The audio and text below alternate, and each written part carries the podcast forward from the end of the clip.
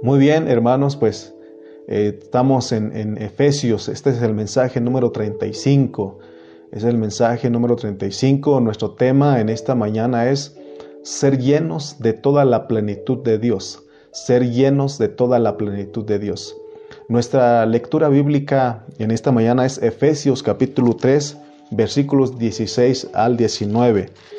Efesios capítulo, capítulo 3, versículos 16 al 19 dice, para que os dé conforme a las riquezas de su gloria, el ser fortalecidos con poder en el hombre interior por su espíritu, para que habite Cristo por la fe en vuestros corazones, a fin de que arraigados y cimentados en amor, seáis plenamente capaces de comprender con todos los santos cuál sea la anchura, la longitud, la profundidad y la altura, y de conocer el amor de Cristo que excede a todo conocimiento, para que seas llenos de toda la plenitud de Dios. Entonces, esos son nuestros versículos. Ahora, en nuestro tema dijimos que es ser llenos de toda la plenitud de Dios como la iglesia. Eh, la mayoría de los hermanos, ¿verdad? Tienen una, un concepto mental de lo que es la iglesia. Eh, para algunos, este, la iglesia es un edificio, y otros dicen que la iglesia es la congregación de los hijos de Dios. Pero hay quienes estudian la Biblia con más formalidad y para ellos la iglesia es el cuerpo de Cristo. Y esa definición tiene una perspectiva más completa. Amén. También este, quiero reconocer la labor que está haciendo nuestra hermana Ana Ayala, que siempre nos pone los versículos.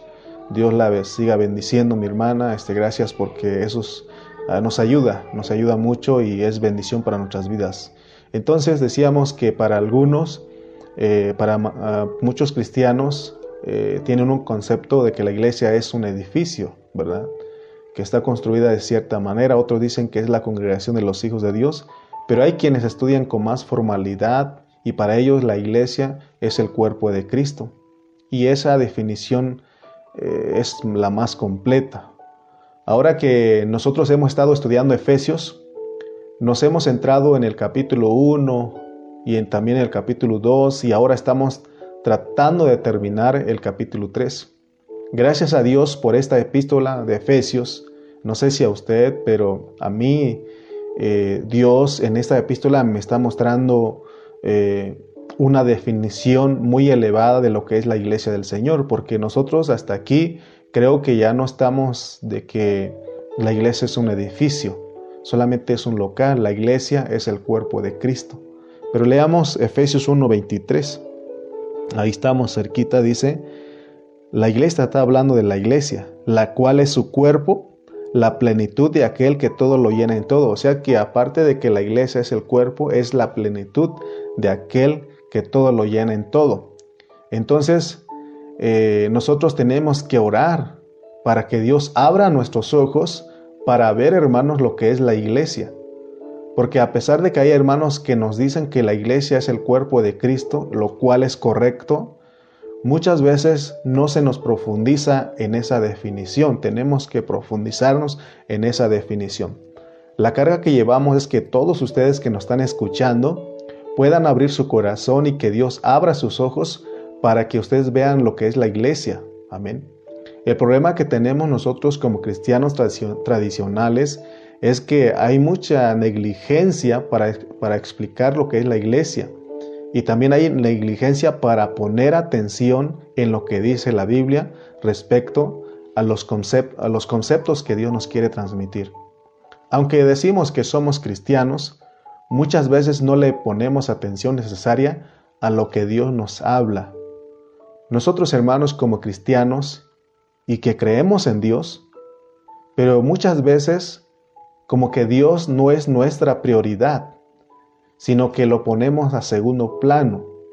Déjame decirte que en esta mañana muchos hermanos sabían de esta convocación, pero eh, de, la reunión virtual, pero mejor decidieron hacer otras cosas.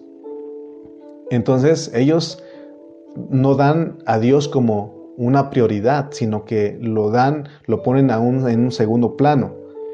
Y es por eso que nosotros no tenemos muchas bendiciones espirituales. A veces tenemos más bendiciones materiales que espirituales y nosotros nos conformamos, pero realmente nosotros lo que tenemos que anhelar es, son las bendiciones espirituales que dice Efesios capítulo 1. Demos cuenta que aquí el apóstol Pablo, aquí él nos muestra lo que es la iglesia y nosotros debemos ser muy atentos porque en el versículo 23 que leímos dice que la iglesia es el cuerpo de Cristo. Y también agrega y dice que es la plenitud. O sea, es la totalidad de lo que significa la palabra plenitud, totalidad. O sea que el cuerpo de la iglesia es la plenitud de aquel que todo lo llena en todo. Que no se nos olvide que usted y yo como iglesia somos el cuerpo de Cristo. Somos la plenitud de aquel que todo lo llena en todo. Eso es muy importante entenderlo. Ahora en el 3.17 dice, para que habite Cristo por la fe en vuestros corazones, a fin de que arraigados y cimentados en amor. O sea que después de que nos explican en el capítulo 3 de Efesios, empieza diciendo que el misterio de Dios fue revelado a los gentiles, se nos dice que todo el objetivo de, que nosotros entendamos lo que es el misterio, lo que son las eh, inescrutables riquezas de Cristo, lo que es la multiforme sabiduría de Dios, dice que también necesitamos ser fortalecidos en nuestro ser interior. ¿Para qué? Para que el Señor haga mm, su hogar en nuestro corazón.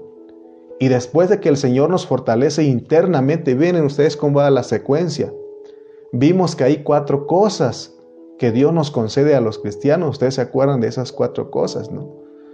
Hablamos de la anchura, la longitud, la profundidad y la altura. Entonces, todo eso es para que nosotros seamos el hogar de Cristo, para que nuestro corazón venga a ser el hogar de Cristo. Ya entendimos que cuando habla del corazón está hablando del, del corazón psicológico, porque nosotros, nosotros tenemos dos corazones, un corazón físico y un corazón psicológico, y ese corazón es la mezcla de nuestro espíritu con, con nuestra alma.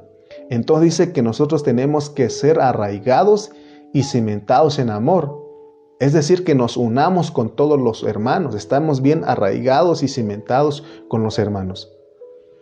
Entonces lo que queremos que, que usted entienda, que todos entendamos en esta mañana, Primero es que nosotros seamos alumbrados, porque Cristo tiene que hacer su hogar en nuestros corazones. Y entonces dice la palabra del Señor en el versículo 18, dice en el 18, para que seas plenamente capaces de comprender con todos los santos las cuatro cosas que ya dijimos. O sea que nosotros podemos ser plenamente capaces de comprender con todos los santos cuál es la anchura, la, longitud, la profundidad y la altura de Cristo. Hermano, eh, yo creo que hasta esta altura nosotros tenemos que quitar de nuestros labios, no entiendo, no entiendo, eso es una maldición.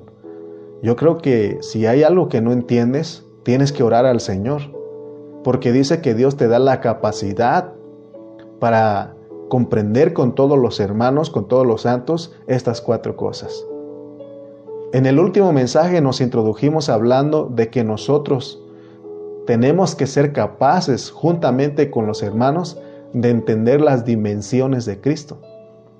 También dijimos que físicamente a Cristo no, no, nos lo describe la Biblia, porque no nos dice cuánto es la estatura de Cristo físicamente, pero sí nos habla de unas dimensiones espirituales, de unas medidas espirituales. O sea que Cristo de acuerdo al hablar de Pablo, sí tiene dimensiones espirituales, medidas espirituales. Y cada vez que la Biblia habla de esos cuatro puntos, es bien importante. Por ejemplo, nosotros sabemos de los cuatro puntos cardinales, que es el norte, el sur, el este y el, y el oeste. Y esos puntos sirven para que nosotros entendamos el universo. Y entonces esto es para darnos a entender las dimensiones del universo. Cuando hablan de estas, cosas, nos ponen que así es la dimensión de Cristo.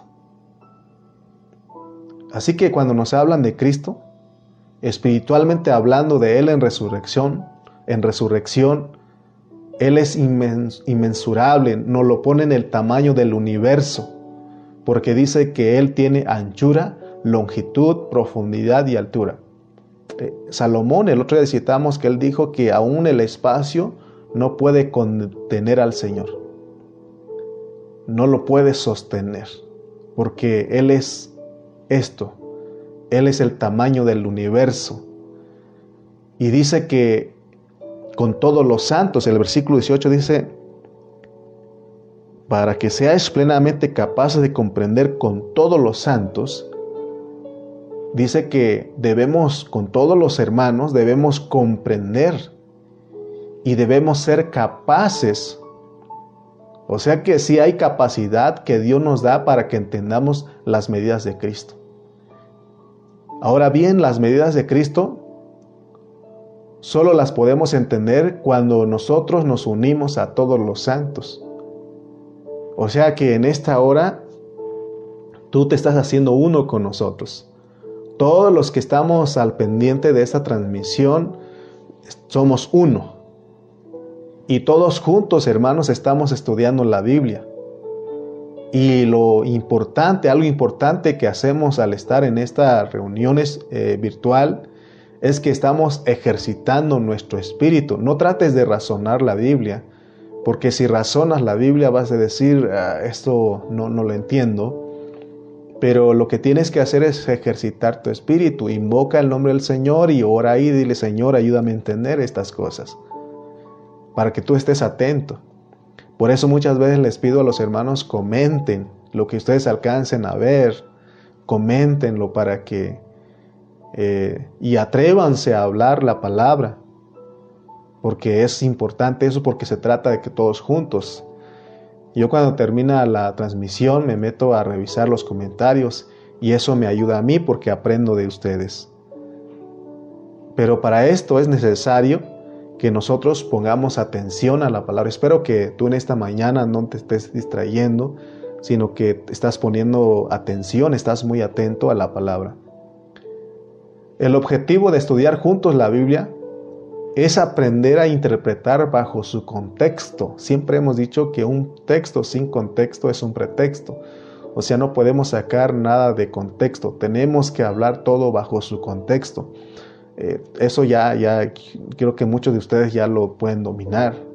Ya dijimos que el contexto es, son los versículos anteriores y los versículos posteriores o los capítulos anteriores y los capítulos posteriores. Son los contextos.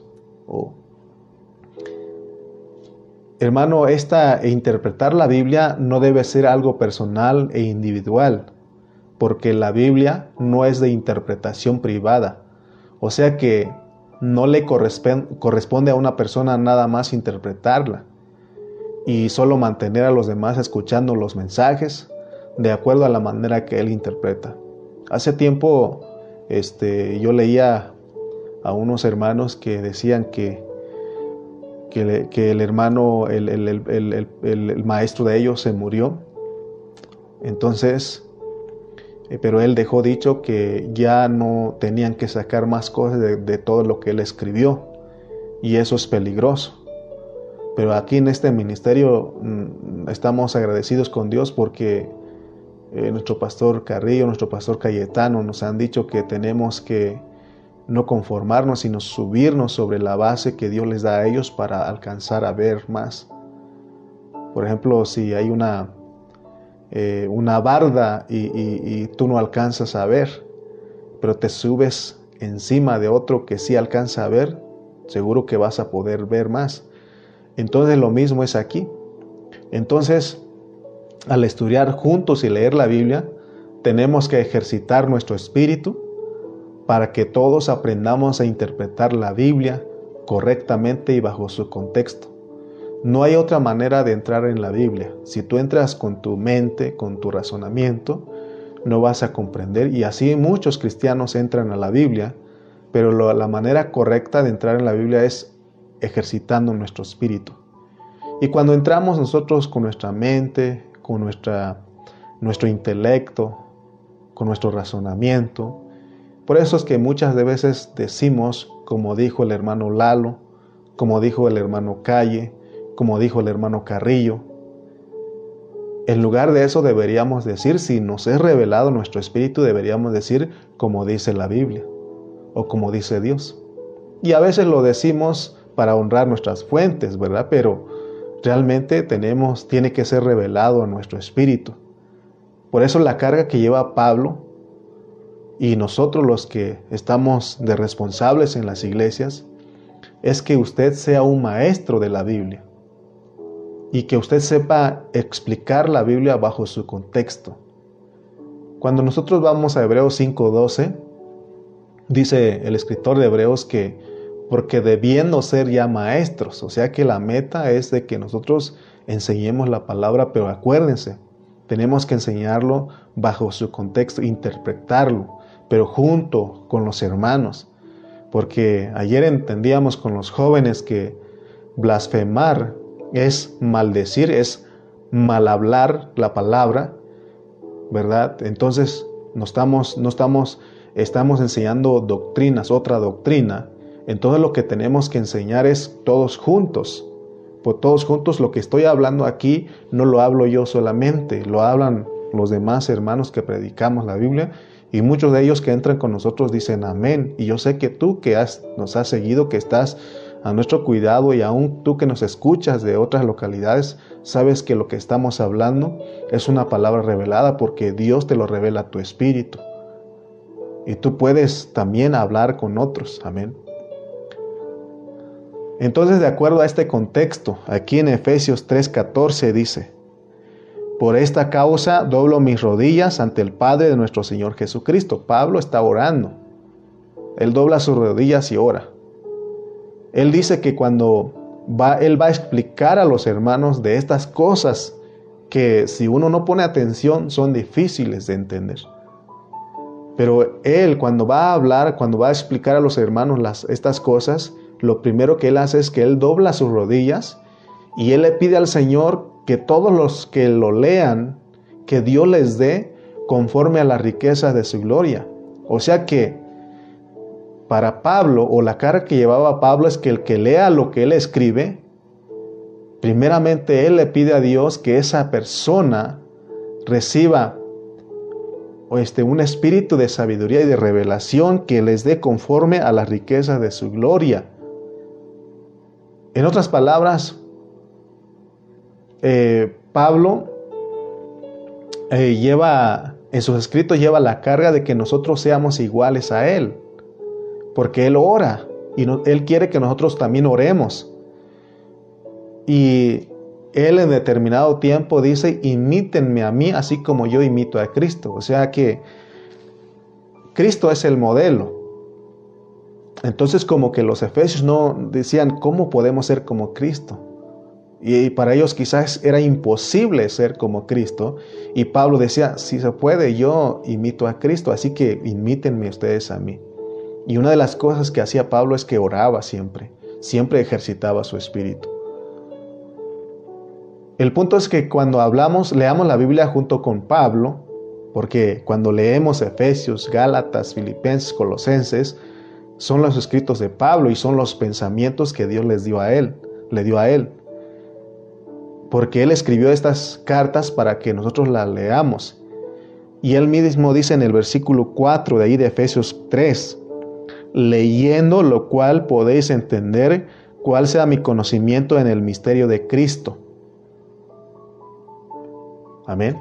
O sea, él quiere, la carga de Pablo es que leamos, leamos, leamos, que no nos quedemos ahí, sino que estemos leyendo sus epístolas. Por eso la carga aquí en el ministerio es de que estudiemos todas las 14 epístolas de Pablo. Y por lo menos aquí eh, con sus servidores ya llevamos dos, llevamos filipenses y colosenses. Pero nuestro pastor Carrillo ya lleva otros, otras epístolas. Ya está en segunda de Tesalonicenses. Nuestro pastor Cayetano Ceja, él dio este Colosense, él ahorita está en el reino, pero todo está relacionado. Entonces, hermanos, o sea que el propósito es que leamos toda la Biblia, pues.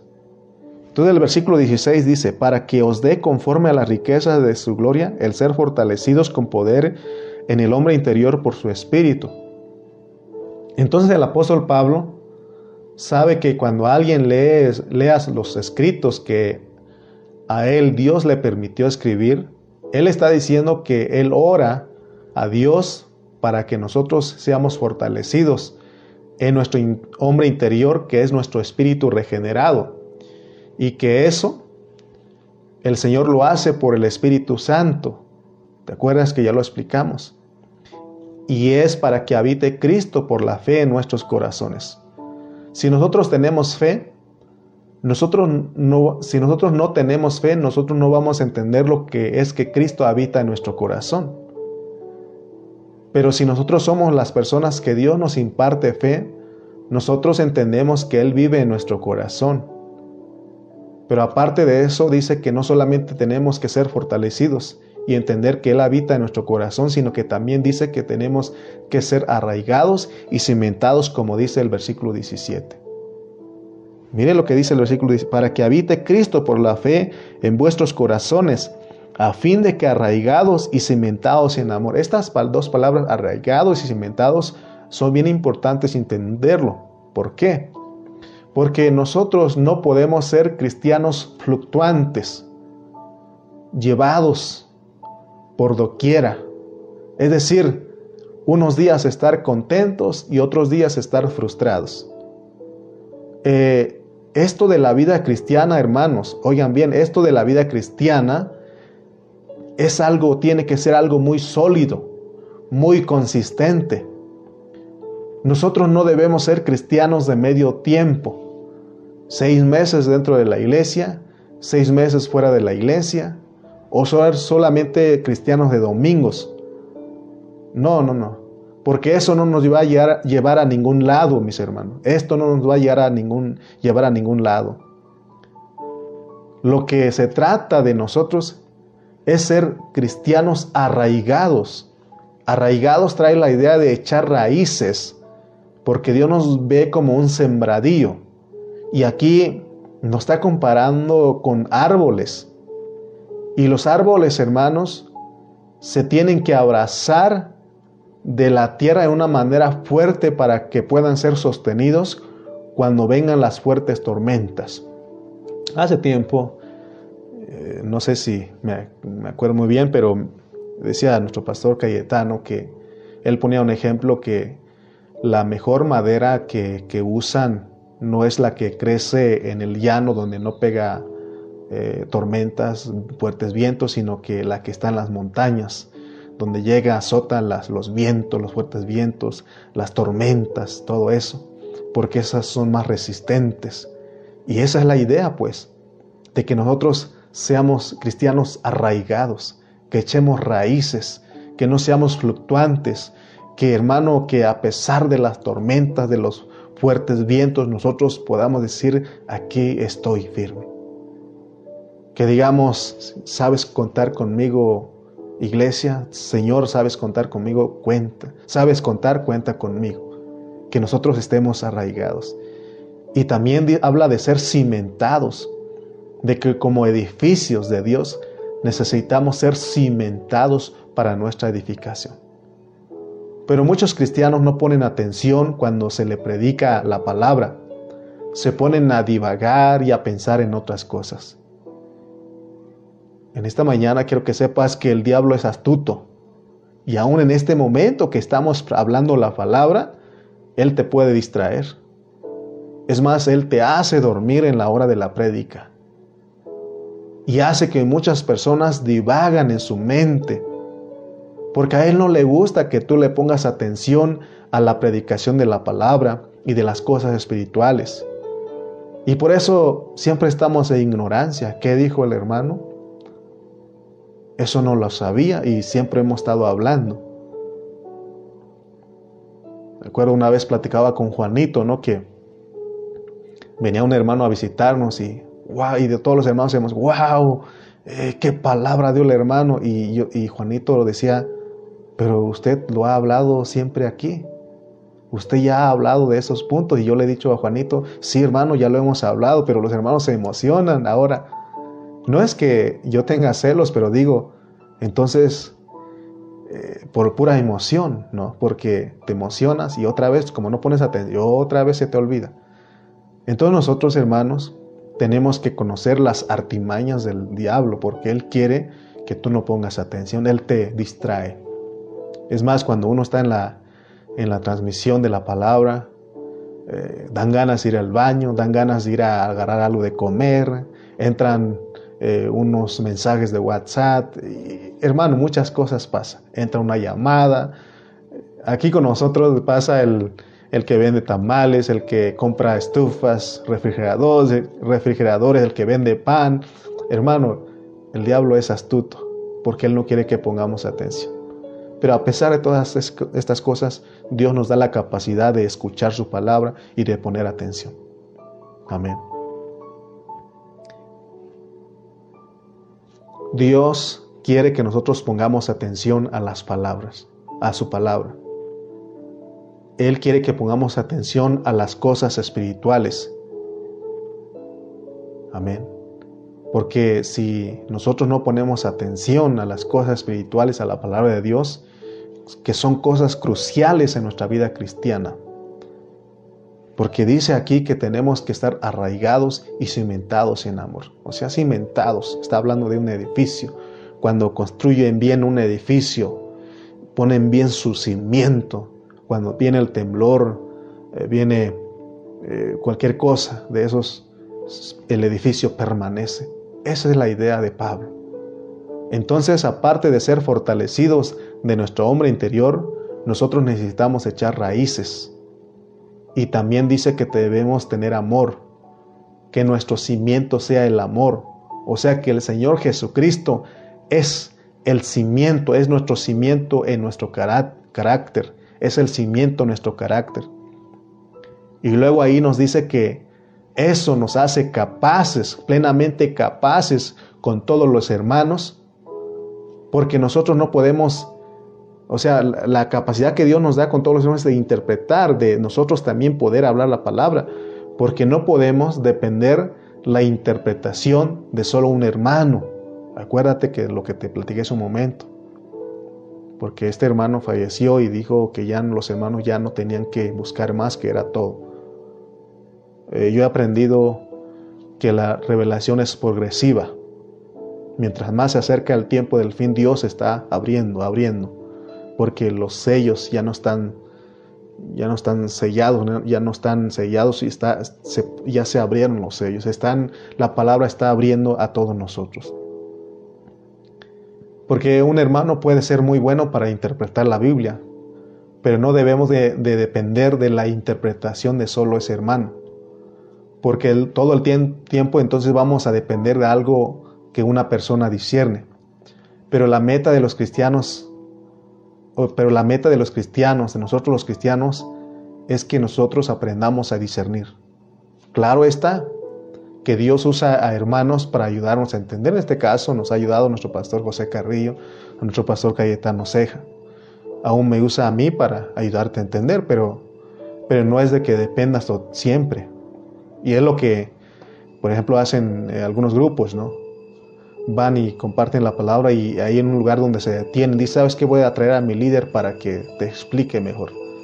La idea aquí es de que todos podamos hablar la palabra, todos podamos interpretar correctamente bajo su contexto, pero entre todos juntos aprendamos unos de otros. Porque tenemos el ejemplo. Por ejemplo, en las matemáticas, una vez que aprendimos a sumar, a restar y a multiplicar, ya no hay necesidad de estar preguntando. De la misma manera es en las cosas espirituales. Por eso Juan dijo, nosotros tenemos la unción y no tenemos necesidad de que nadie nos enseñe. Entonces te das cuenta que este, que no podemos depender, pero no estamos descartando los dones que Dios ha dado en la iglesia. O sea, estamos hablando de algo balanceado, pero la, meta es de que nosotros aprendamos a discernir. Que, como dicen aquí, en el lugar donde estamos, que no te digan, que no te cuenten, diga, yo lo vi. Amén.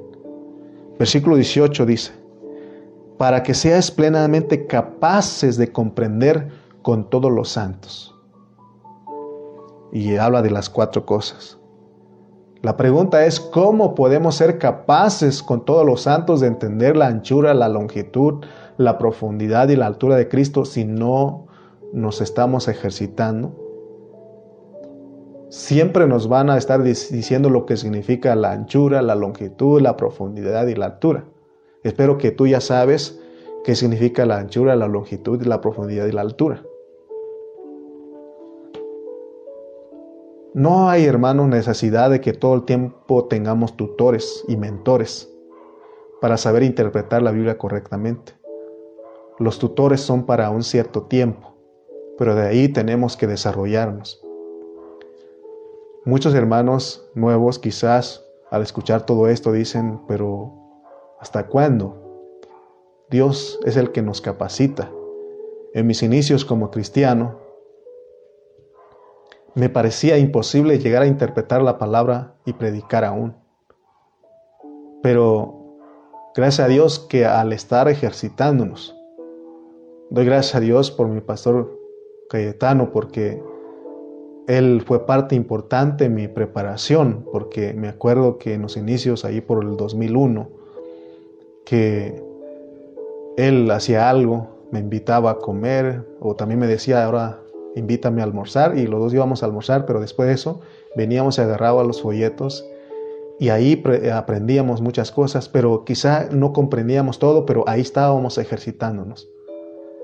Y gracias a Dios que ahora Dios me ha dado la capacidad, porque Él es el que da la capacidad, como a ti te puede dar la capacidad. Y ahora no solamente estoy repitiendo por repetir, sino que lo que estoy hablando es una palabra revelada a mi espíritu.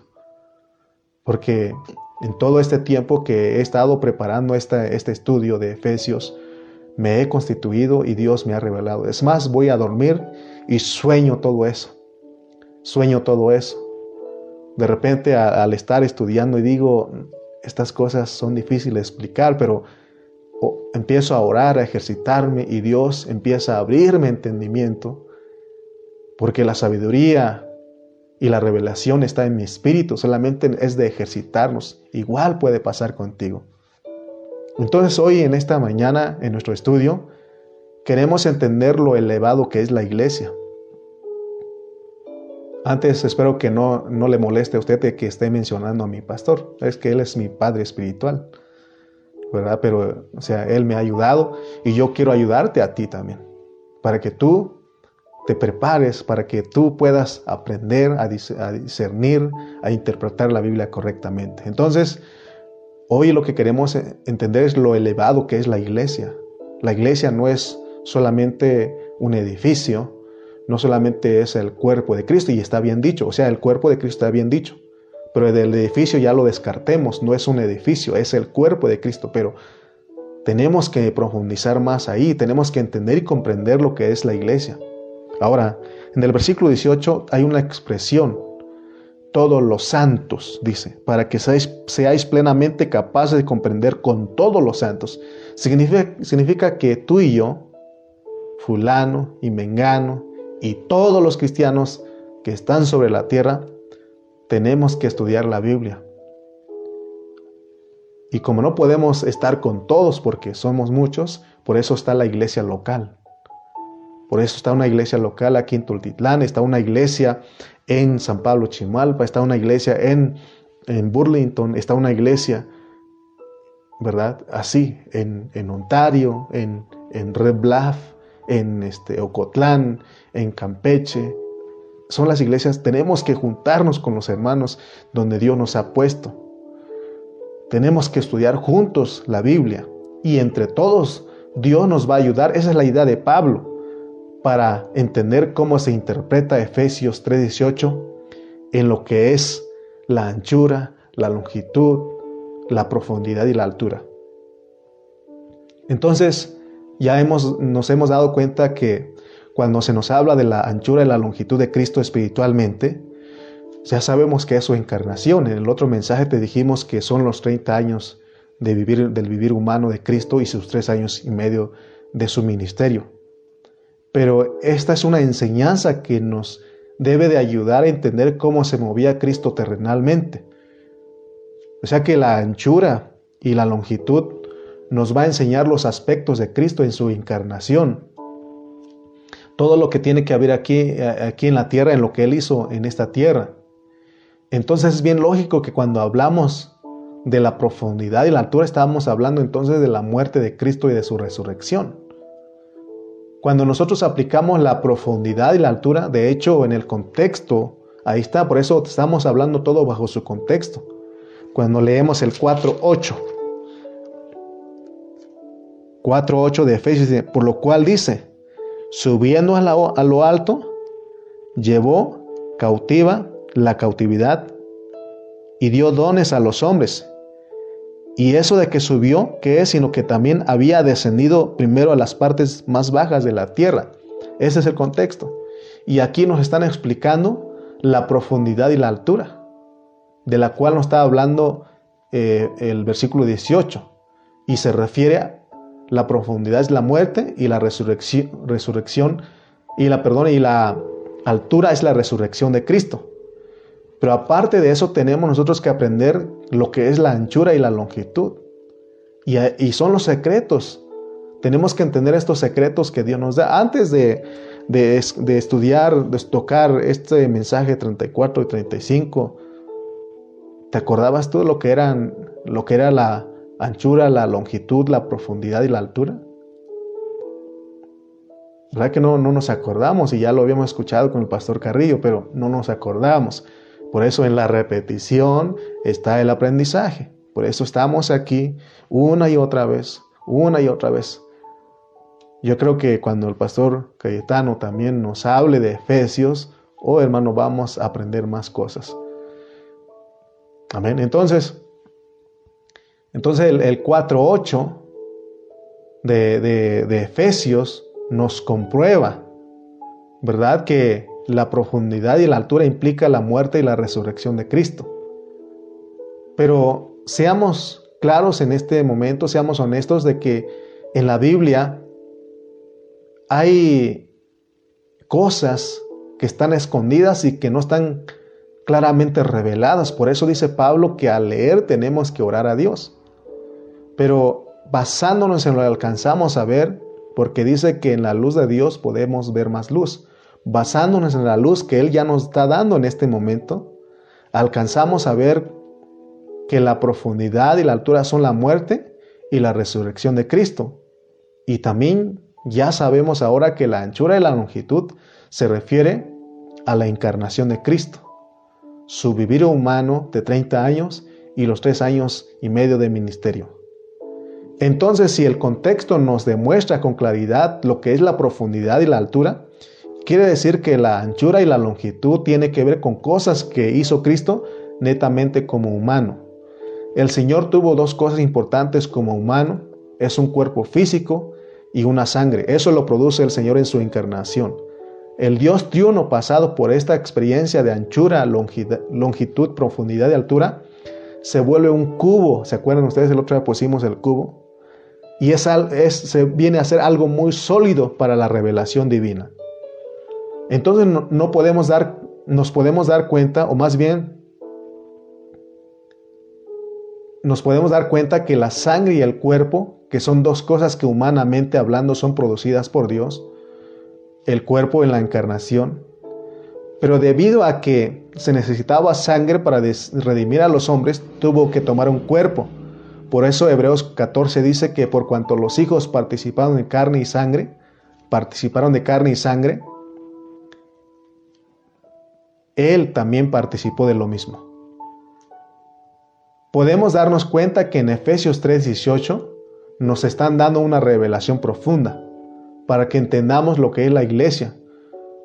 Por eso, eh, porque el versículo 18 nos sirve para producir, o más bien sirve para producir la iglesia. Por ejemplo, en el capítulo 1 de Efesios aquí tenemos todas las bendiciones espirituales que el Padre Celestial se propuso dar a la iglesia. Por eso empieza hablándonos, dice, leemos en el 1, 3, eh, dice, bendito sea el Dios y Padre de nuestro Señor Jesucristo, que nos bendijo con toda bendición espiritual en los lugares celestiales en Cristo. Inmediatamente después de eso, nos dice que Cristo nos redimió y después nos dice que el Espíritu Santo nos selló. Ahí vemos el Dios triuno. Entonces, resumiendo, de los tres capítulos, del 1, 2 y 3 de Efesios, En el capítulo 1 tenemos la revelación del punto de vista de Dios de lo que es la iglesia produciendo una cabeza. En el capítulo 2 nos muestra lo que, lo que es la iglesia desde el punto de vista humano y el material que usa para producirlo. Y vemos, ya dijimos ahí que el material que usa Dios es gente caída, pero que Él le da su vida para luego usarlos como material para edificar su iglesia. En el capítulo 3 nos revela lo que es experimentar a Cristo para que la iglesia venga a la existencia. Entonces, gracias a Dios, hermanos, que, eh, que nosotros, porque nosotros en el versículo, eh, en el 18 del capítulo 3, ahí entendemos las medidas que Dios usa para producir la iglesia. Porque la iglesia es la plenitud, es la totalidad. Versículo 19 dice, y de conocer el amor de Cristo que excede a todo conocimiento, para que seáis llenos de toda la plenitud de Dios. Dios quiere que entendamos que la iglesia es la plenitud de Dios. La iglesia es la plenitud de aquel que todo lo llena en todo. Pero nosotros, quizás hermanos, no sabemos lo que es plenitud y lo que son las riquezas. Y, pero quiero recordar que ya lo explicamos en otro tiempo. Si nosotros no sabemos esto, nos va a ser difícil explicar lo que es la iglesia. Porque la iglesia, de acuerdo a, a Pablo, tiene que ser la plenitud, o sea, tiene que ser la totalidad de todas las riquezas de Cristo. Pero alguien puede decir que solo Cristo tiene la totalidad porque de acuerdo a Juan 1.17 dice que en él habita corporalmente toda la plenitud de Dios. Y es verdad, antes de que viniera Cristo no había realidad en las personas. Ellos solamente tenían conocimiento de la ley de, de Moisés en sus mentes, pero no tenían ninguna realidad interna. La realidad interna vino por medio de Cristo. Pero sabemos que no es fácil explicar cómo la realidad interna está en nosotros. Porque para entender la realidad interna que está en nosotros, nosotros tenemos que leer Efesios capítulo 1. Para entender el proceso de Dios, para llegar a ser el Espíritu que entra en los creyentes. Por eso, gracias a Dios, porque está en toda la, por ejemplo, en el Evangelio de Juan, el Evangelio de Juan es, el, es como es de vida, se trata de la vida ahí, nos enseña de qué manera Dios entra en los hombres, para venir a ser la plenitud de aquel que todo lo llena de todo al final del Evangelio de Juan nos dice que el Señor murió resucitó y vino a ser el Espíritu vivificante y dice que se sopló en sus discípulos, recibieron el aliento, recibieron el Espíritu de vida, el Espíritu dador de vida. De esa manera entró esa realidad en nosotros. Y es por eso que nosotros, ese Cristo, que era la plenitud o que es la plenitud, está dentro de nosotros. Por eso como iglesia ahora podemos ser la plenitud de Dios. Ahora, en el versículo 16 dice, para que os dé conforme a la riqueza de su gloria el ser fortalecidos con poder en el hombre interior por su espíritu. Ahora, ¿cómo podemos entender nosotros que la iglesia tiene que ser la plenitud, es decir, la totalidad de todas las riquezas de Cristo? ¿Te das cuenta? Esto no se habla mucho. ¿Por qué? Debido a la negligencia tradicional y a las enseñanzas tan negligentes de la tradición cristiana. Es que los cristianos han perdido de vista lo que es prioridad para Dios. Porque cuando el Señor Jesucristo vino a esta tierra, Él dijo, sobre esta roca edificaré mi iglesia. O sea que Dios quiere edificar su iglesia pero la iglesia no va a ser edificada si nosotros no ponemos atención en la manera que Dios nos quiere comunicar, comunicar perdón, en Efesios. Porque lo que Dios nos quiere comunicar es que nosotros, hermanos, tenemos que ser llenos de la plenitud de Dios. Por eso en los comentarios decía el pastor Cayetano el otro día que si nosotros nos llenamos de Cristo, venimos a ser la plenitud de Dios, porque entonces expresamos a Cristo. Si nosotros nos llenamos y disfrutamos de Cristo, nosotros venimos a ser la plenitud de Dios.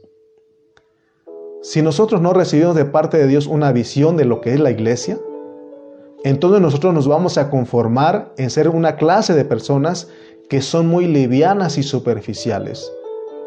Hay quienes creen que la iglesia es, es, el, es de alguien, de una persona, le ponen nombre, que la iglesia es un edificio. Y eso es ser liviano y superficial. Eso es no entender el propósito divino. Pero Dios quiere, hermanos, que nosotros entendamos que la iglesia es la expresión de Él.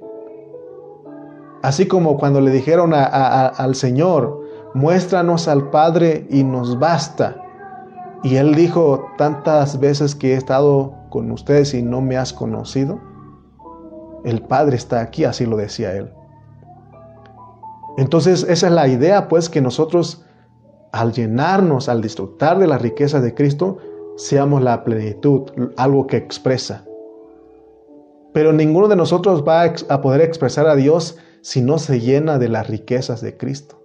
En otro mensaje te hablé cuáles son las riquezas de Cristo. ¿Cómo es que nosotros podemos echar mano a, todas esas riquezas? Es de acuerdo a lo que hemos venido estudiando. Si tú te has constituido de colosenses, de filipenses, en esas enseñanzas toqué un poco de Colosenses, y si no, ahí están los audios. Nuestro pastor Cayetano Ceja lo tocó otra vez después de que el hermano Carrillo lo tocó. Y ahí están. Y también nosotros nos metimos a estudiar Filipenses, hermanos. Hermanos, nunca habíamos estudiado la palabra de esa manera.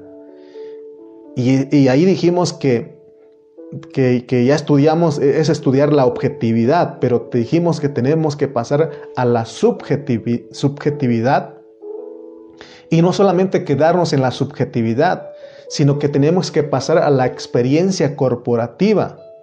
Y ahorita en Efesios nos está diciendo que tenemos que estar en la experiencia corporativa, por eso necesitamos de nuestros hermanos. Por eso cuando vemos el rostro de los hermanos, eso nos emociona. Aquí veo a la hermana Luz Elena. Dios bendiga su vida. Nuestra hermana Nereida, nuestra hermana Enriqueta, aquí están. Aquí están todos los demás que están con nosotros. Aquí estamos juntos experimentando y es la experiencia corporativa. Pero no la debemos de dejar pasar desapercibidamente la experiencia de nosotros como iglesia es muy importante, hermanos.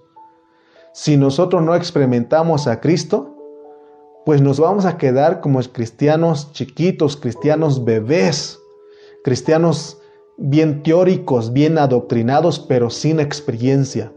¿Te das cuenta de lo que estamos hablando aquí? Nuestra meta no es de que tú te memorices y tengas mucho conocimiento de lo que estamos hablando. Es verdad, adquirimos conocimiento. Pero, y aún memorizamos algunas cosas, pero lo que queremos es de que tú hagas carne todo esto, que Dios te revele a tu espíritu para que tú lo experimentes, porque la, la experiencia de nosotros como iglesia, de las riquezas de Cristo, es muy importante. La experiencia es la que nos lleva a nosotros a la realidad de ser verdaderamente cristianos reales, cristianos reales, auténticos, no una apariencia de cristiano, no una apariencia de cristiano. Hace tiempo le contaba a mi esposa y a algunos hermanos que donde yo trabajaba, me decían, todos me decían como el brother, el hermano. Y, así todos me conocían. Porque trabajaba con el suegro de mi pastor y, él les dijo que yo era cristiano. Pero entró un nuevo y, y, una vez se acercó a mí y me dijo, eso fue hace, hace unos 15 años por ahí.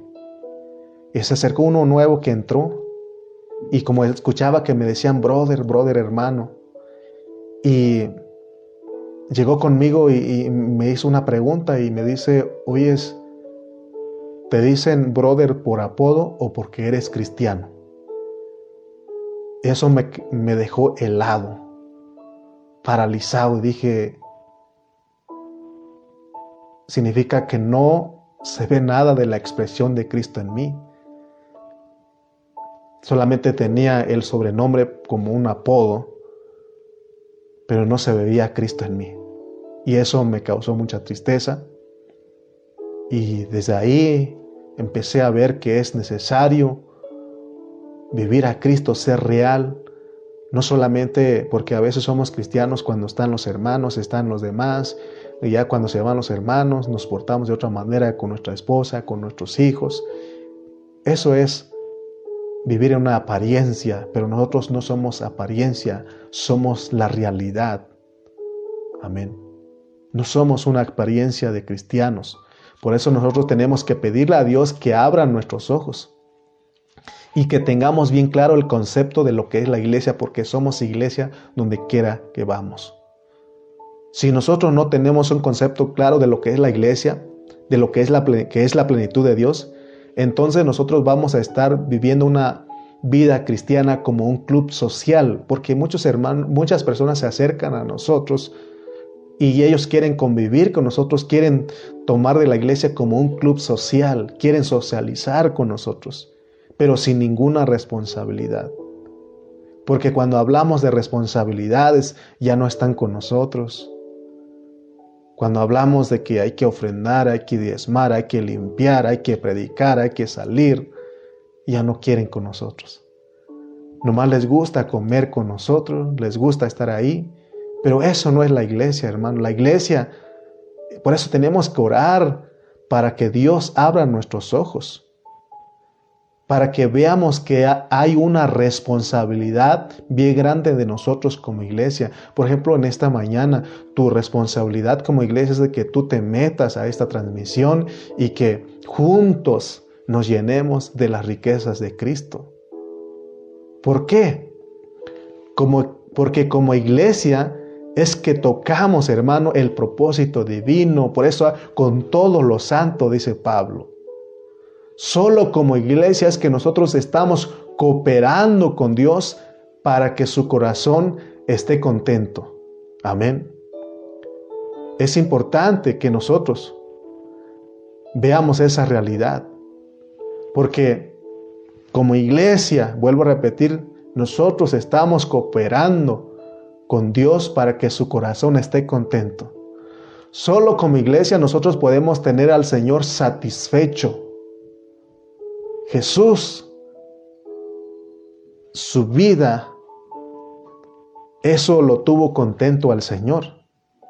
Ahora, ¿se puede usted imaginar lo que es tener a un Dios desagradado, que no disfruta, que no está contento?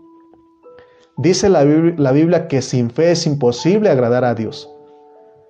Por eso yo no quiero pertenecer al grupo de cristianos que tiene a un Dios desagradado, que está disgustado. ¿Usted qué dice? Humildemente quiero ser un cristiano que tiene agradado a Dios, que está a gusto, que está contento. Y por eso debo de orar para que Él me ayude a entender que debo ser la experiencia práctica de Cristo. Entonces,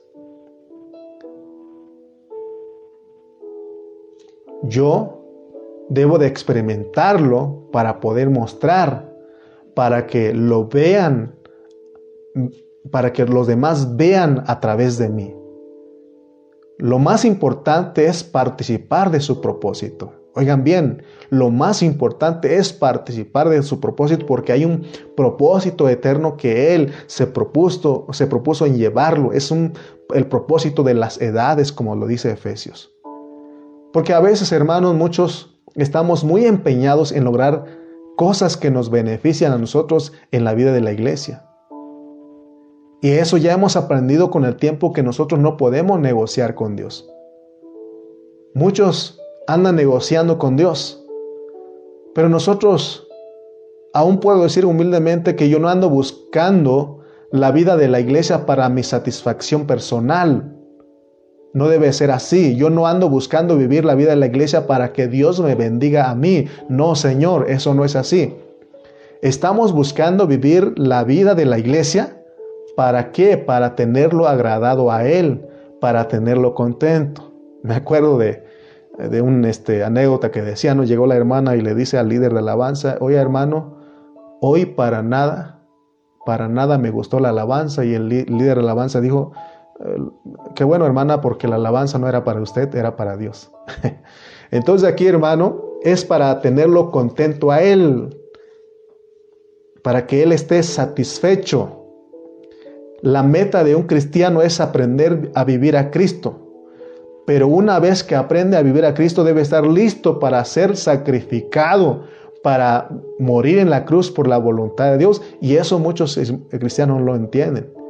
Porque a veces se creen ya muy maduros, pero no están listos para ser sacrificados, para morir en la cruz, para la voluntad de Dios. Muchos cristianos creen que llegar a vivir a Cristo es un solo, es un solo deleite personal, pero no es así. Todo esto que nosotros hacemos en la vida de la, iglesia, de la iglesia es para Dios, es para tenerlo contento a Él, es para agradarlo a Él. De lo contrario, nosotros solo seremos buenos mercaderes, buenos mercaderes, buenos negociantes. Y lo único que vamos a saber decir es, Señor, yo te sirvo para que tú me bendigas, yo te doy para que tú me des. Entonces agarramos la Biblia a nuestra conveniencia mi esposa el otro día nos hablaba de Daniel, ¿verdad? De, los tres amigos de Daniel que fueron lanzados al, al horno de fuego y ellos nunca negociaron con el Señor, no le dijeron, Señor, sálvanos de esta para que te sirvamos, no. Ellos dijeron, ¿sabe qué, Señor Rey? Sabemos que Dios nos puede salvar, nuestro Dios al que creemos nos puede salvar, pero si de todas maneras no nos salva, nosotros no te vamos a servir a ti, sino que vamos a servir siempre con Él, porque Él es el Dios nuestro. ¿Te das cuenta que ellos no negociaron? Pero sin embargo los cristianos modernos de hoy día, que no entienden esto, aún citan Mateo 6:33. Mateo 6:33 dice que, mas buscad primeramente el reino de Dios y su justicia, y las demás cosas vendrán por añadidura o serán añadidas. Y cuando leemos, lo primero que pensamos son en cosas materiales. Ah, busco el reino. Pues somos buenos negociantes, decir, busco el reino para que me vengan cosas materiales. Por eso muchos decimos, si yo busco a Dios, me van a venir bendiciones materiales, pero eso es ser negociantes. La verdad, muchos cristianos no tenemos riquezas materiales. Por eso, porque me acuerdo de un hermano que decía, cuando estábamos en Nayarit, y él decía, este, yo le decía, vamos a ensayar la alabanza. Pero en ese momento le salió un trabajo a él. Y, tuvo que ir, pero al estar ahí, al, tomar ese trabajo, no, no estaba en paz y regresó otra vez al ensayo conmigo. Pero de todas maneras le salió una expresión y me dijo, hermano, por culpa de usted estoy perdiendo mucho trabajo. O por culpa de venir, o por la causa de venir a ensayar, de estar en alabanza, estoy perdiendo mucho trabajo. Hermano, ¿se pueden ustedes imaginar al Señor Jesucristo y el apóstol San Pablo negociando con Dios? Pero muchos de nosotros decimos, Señor, si yo me porto bien, tú me vas a bendecir, si yo me dejo crucificar, yo voy a ser bendecido, pero no es así. Yo hace tiempo oraba de esa manera, pero ya lo aprendí con esto y ya no debo de orar así. Porque yo decía, Señor, si tú me ayudas en esto, yo voy a hacer esto. No, no debemos negociar con Él. ¿Por qué crees que muchos hermanos no ofrendan, no diezman porque dicen, es que si doy, porque ya o ya lo he dado y me he quedado sin nada? ah, hermano, eso es serio, ¿no? Porque el Señor Jesucristo en su pensamiento de dejarse crucificar era para salvar a los pecadores, no era para su deleite. Por eso él iba ahí angustiado, angustiando, llorando, porque era algo difícil, pero porque no era para su deleite.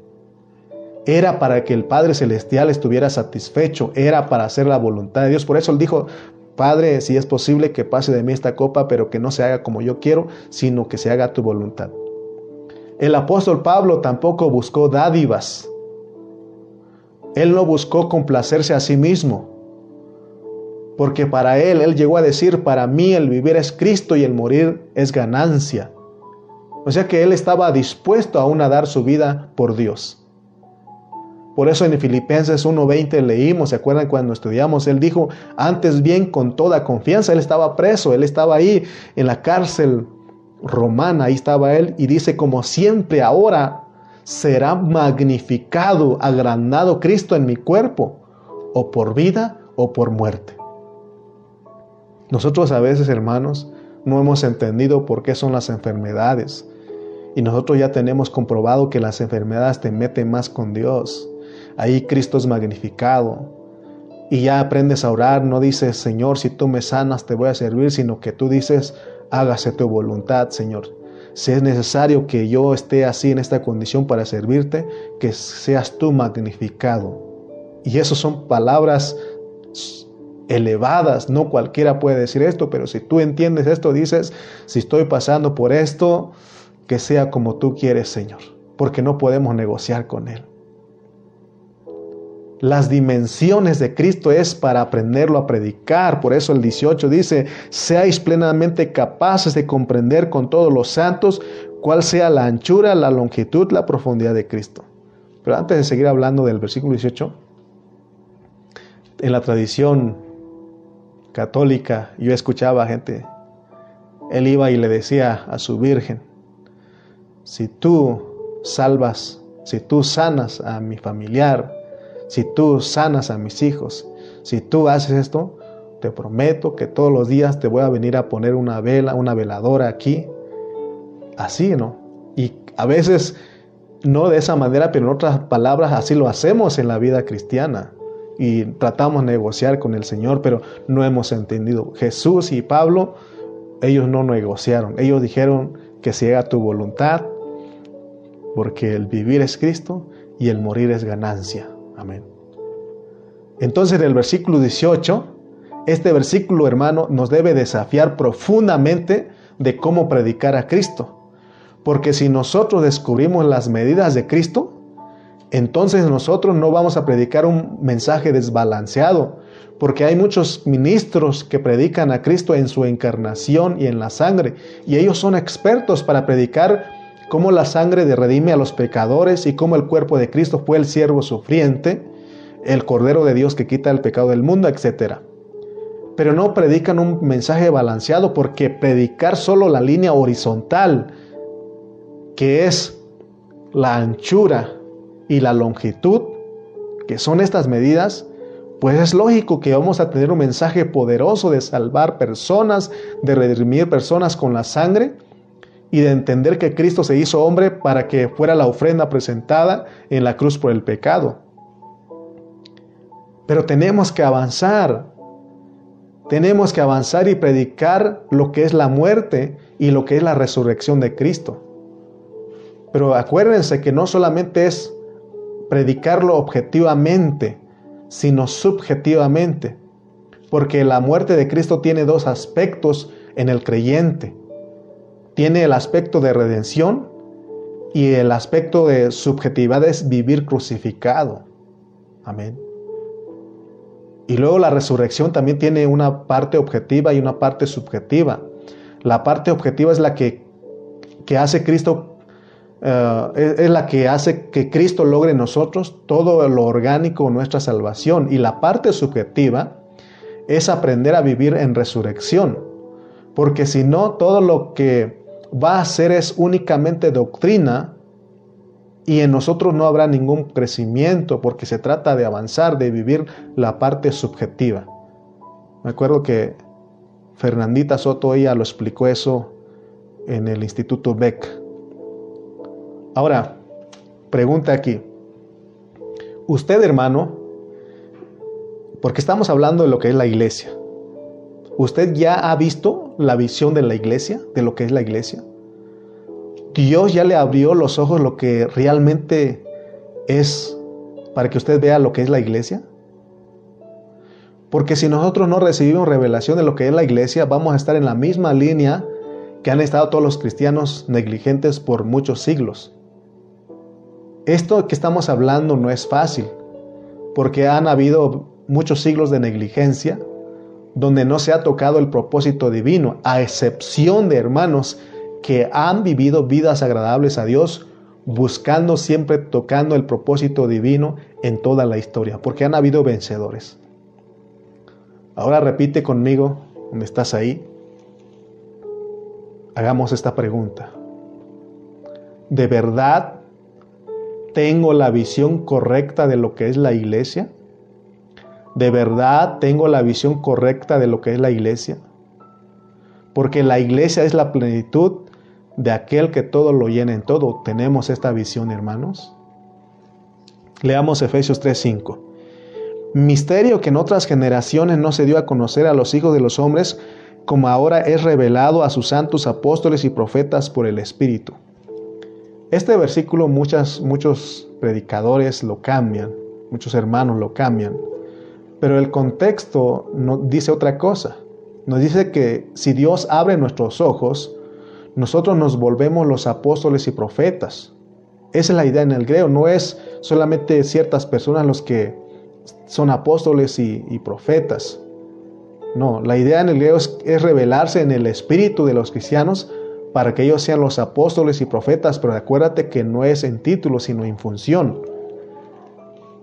Porque no es cuando ya te revela Dios el misterio y, entonces tú te hagas tarjetitas para que, para que tú digas que eres el gran apóstol, para que tú digas que eres el gran profeta, como muchos cristianos modernos lo hacen hoy. Eso no es así.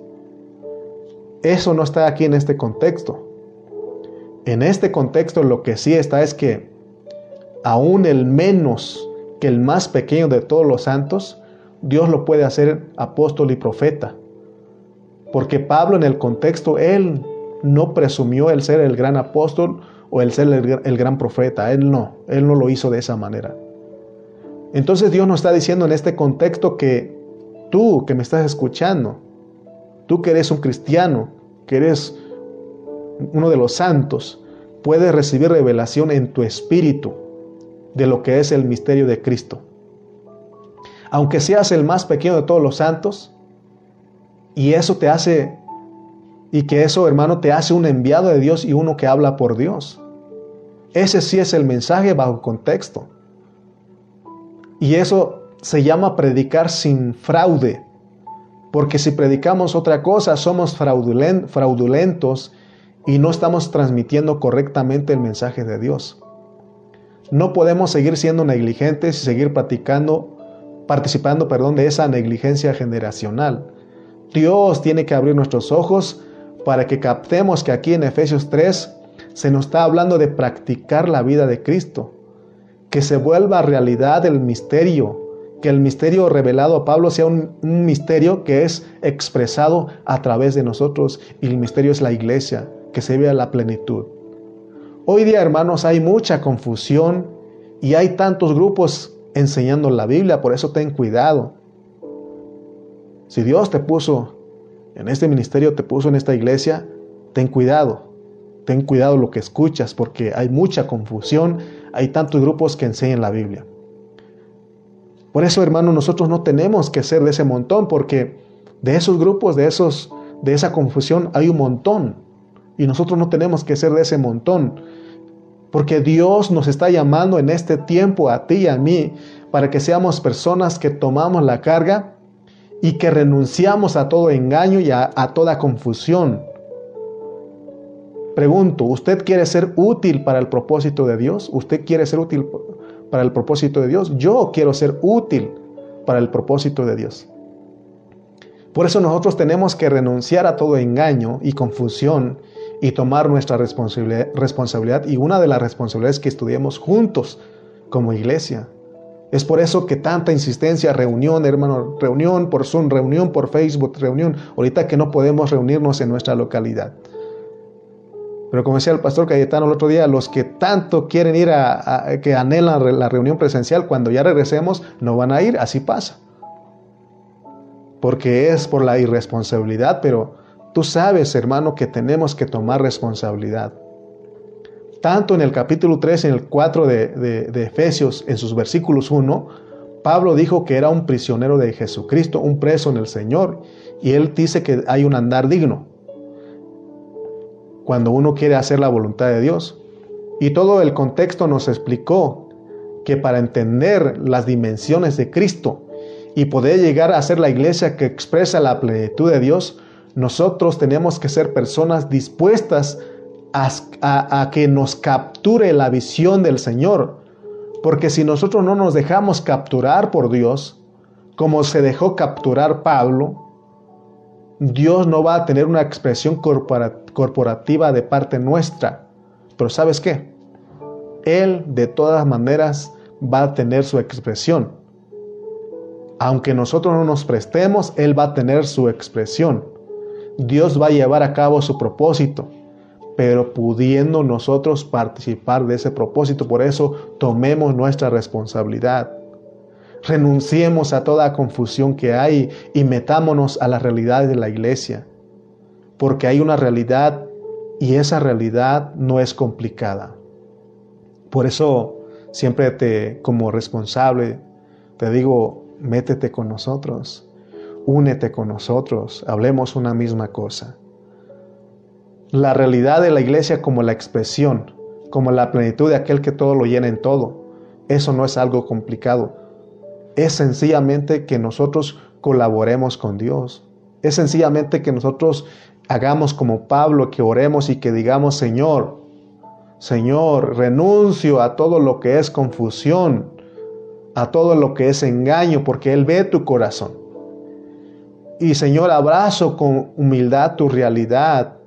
Hazme tu cautivo, hazme tu preso, porque yo quiero andar como es digno del llamamiento que tengo. Aquí estoy, Señor, tómame, quiero cooperar contigo, quiero colaborar. Es lo único que tenemos que decir todos los días. Entonces el Señor ve nuestro corazón y Él empieza a usarnos, Él nos empieza a revelar. Entonces es solo que nos pongamos, hermanos, a la disposición del Señor. Aquí estoy, Señor. Como dijo el salmista, mi corazón está dispuesto. Espero que tú hayas estado dispuesto en esta mañana de, estar con nosotros estudiando la palabra. Que tu corazón haya estado con nosotros. Porque esto que nos están ofreciendo en Efesios 3 está comprobadísimo que es para todos los creyentes. El ser apóstoles y profetas, el que tú conozcas las medidas, comprendas las medidas de Cristo, es para todos los creyentes, no es solo para gente dotada, Leamos algunos versículos para ir cerrando. Versículo 19 del 3.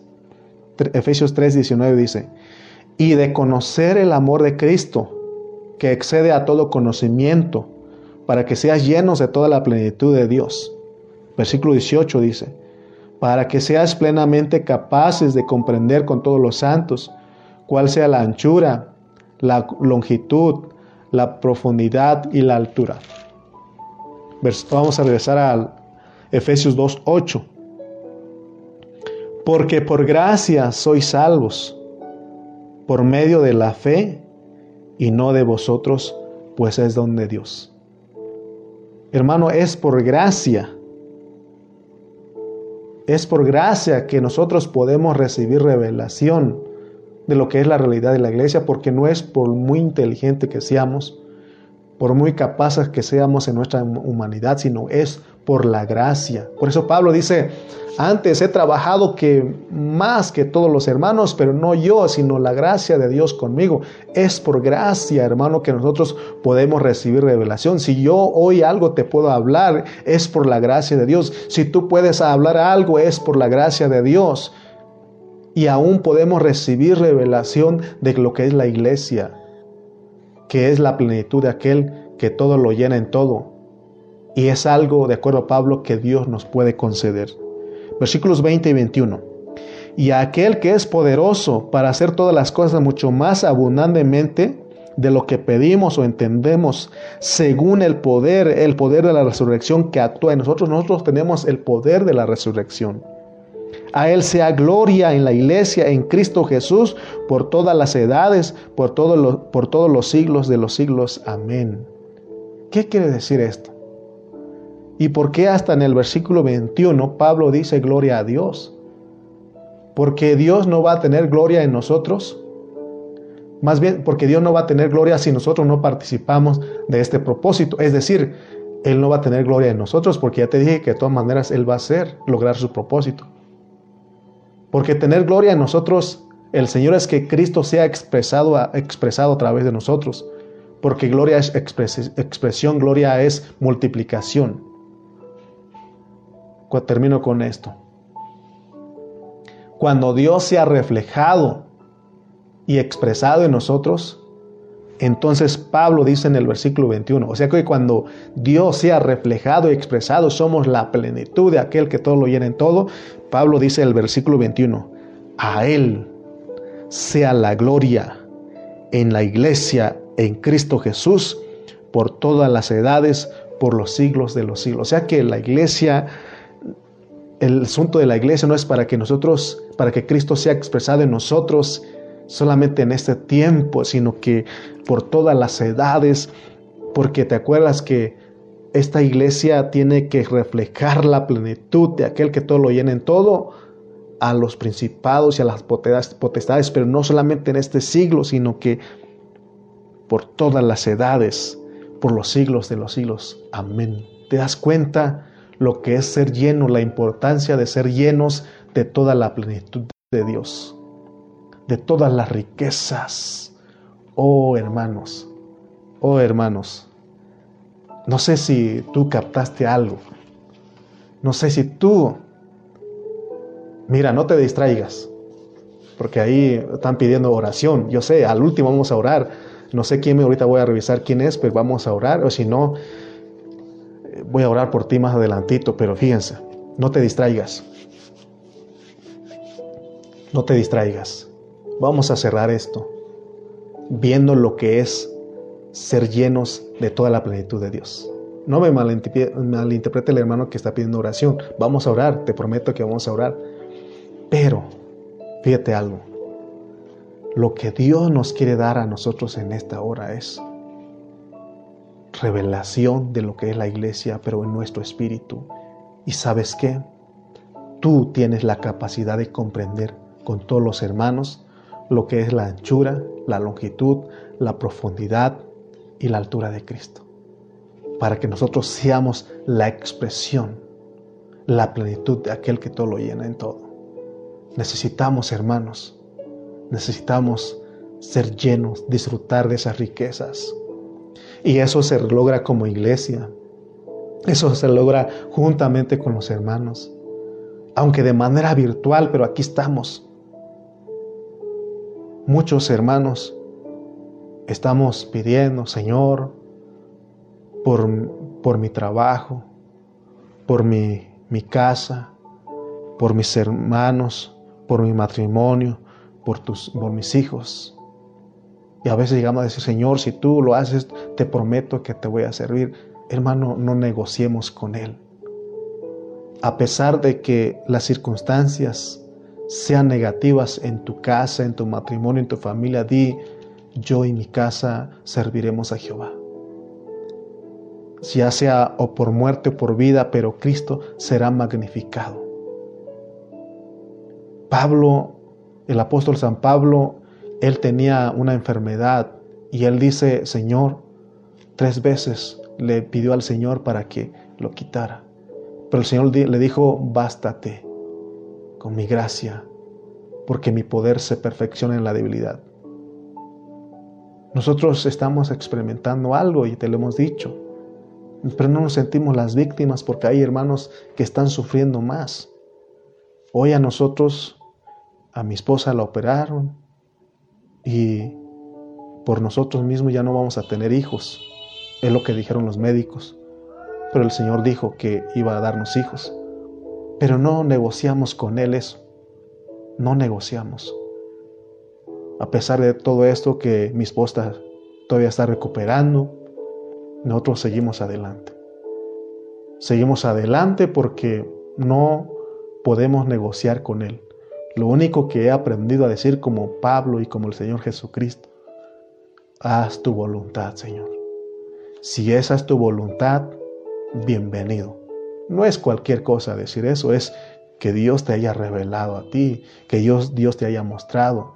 Porque si no, hermano, al rato vas a decir como aquel hermano, perdí mucho trabajo, mucho dinero por causa de hacerme cristiano, ya no tengo dinero, me va mal en la familia. Hermano, cuando uno se le revela en nuestro espíritu lo que somos como iglesia, nosotros decimos como Cristo simplemente, para mí el vivir es Cristo y el morir es ganancia.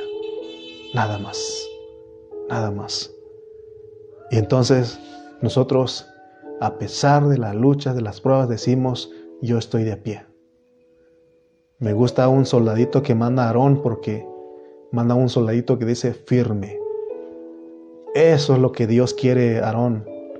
Firmes, arraigados y cimentados no ser fluctuantes, sino entendidos de cuál sea la buena voluntad de Dios, agradable y perfecta, porque se trata de agradarlo a Él, de que con tu vida lo agrades a Él. A pesar de la escasez, de los problemas que tú estás, tú puedes decir, yo sigo a Cristo, no por lo que me da, sino porque yo creo en Él, yo quiero ser parte de su propósito. Porque a muchos de nosotros ni nos va a sanar el Señor, ni nos va a dar las riquezas que necesitamos. No, no, no. Más bien las riquezas que queremos, porque una cosa es querer y necesitar. Él da lo que nosotros necesitamos, pero no da lo que nosotros queremos. Hermano, aquí es entender lo que es la iglesia, que expresamos la plenitud. Y eso avergüenza al enemigo, porque el enemigo piensa que nosotros le servimos a Dios por lo que Él nos da, que no así dijo con Job, ah, Job te, te es íntegro, te sirve porque tú le das este, los bienes, tienes hijos, tiene todo esto. Y Dios le dijo, ve y quítaselo, vas a ver que Él, Él me conoce. Y así es Dios con nosotros en este tiempo. El diablo dice, ah, tú le sirves a fulano porque ah, Él te sirve porque te le das buen trabajo, le das, eh, no se enferma, está todavía en su familia. Y aunque Dios te da esas cosas, aún le da permiso al diablo dice, ve y quítaselo, vas a ver que Él me sirve a mí, Él me sigue a mí, Él cree en mí, Él participa de mi propósito porque Él es mi hijo, Él es mi iglesia y Él ha entendido que es necesario todas estas cosas. Amén. Espero haberte ayudado. Espero haberte llevado a ejercitar tu espíritu y que tú hayas alcanzado a ver todo esto. Porque nosotros somos la iglesia, el cuerpo de Cristo, la plenitud de aquel que todo lo llena en todo. Amén. Oremos. Padre, eres maravilloso porque lo que yo creía en mi mente, en mi humanidad, no poder hablarlo, pero tú en tu bondad me has abierto los ojos y creo firmemente que tú fuiste mis labios para comunicar esto a mis hermanos, porque tú ya me lo revelaste a mi espíritu. Te doy gracias por ellos, gracias por sus vidas, porque tomaron la responsabilidad de estar en esta transmisión. Y aún rogamos y oramos e intercedemos por los que no han visto, por los que no han entendido la importancia de la vida de la iglesia. En este tiempo tú nos tienes aquí en esta reunión virtual, pero regresaremos a nuestra localidad y que todos tomemos responsabilidad, Padre. Perdónanos, Señor, por no vivir como el cuerpo de Cristo. Perdónanos, Señor, por vivir una vida de apariencia muchas veces, por mucho tiempo. Porque hemos estado confundidos y aún hemos sido negligentes. Pero gracias, Señor, que en esta mañana tú abres los cielos y nos bendices con tu hablar. Ayúdanos, Padre Celestial. Queremos que tú, que queremos, Señor, ser parte de tu propósito y expresarte a ti, que se vean esas riquezas en nosotros. No solamente para las personas, sino para que las potestades, los principados, los gobernadores de las tinieblas vean que hay un Dios maravilloso que tiene una expresión. Oh Señor, ayúdanos. Padre, gracias por cada hermano. Señor, que sigamos ejercitando nuestro espíritu en este día. Te lo pedimos en el nombre de Cristo Jesús.